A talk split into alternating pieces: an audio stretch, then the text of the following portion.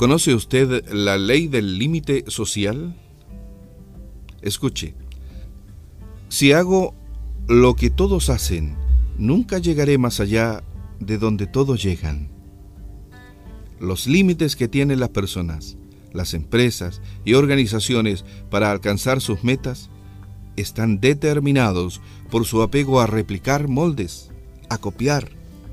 Los estereotipos de comportamiento, de administración, de recursos, de relaciones con otros, están presentes en todos los ámbitos de nuestra sociedad.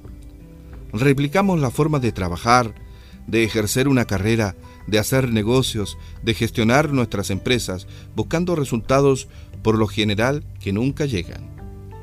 Para obtener resultados debemos aventurarnos por caminos nuevos, tomar atajos y transgredir los modelos. Esa es la ley del límite social.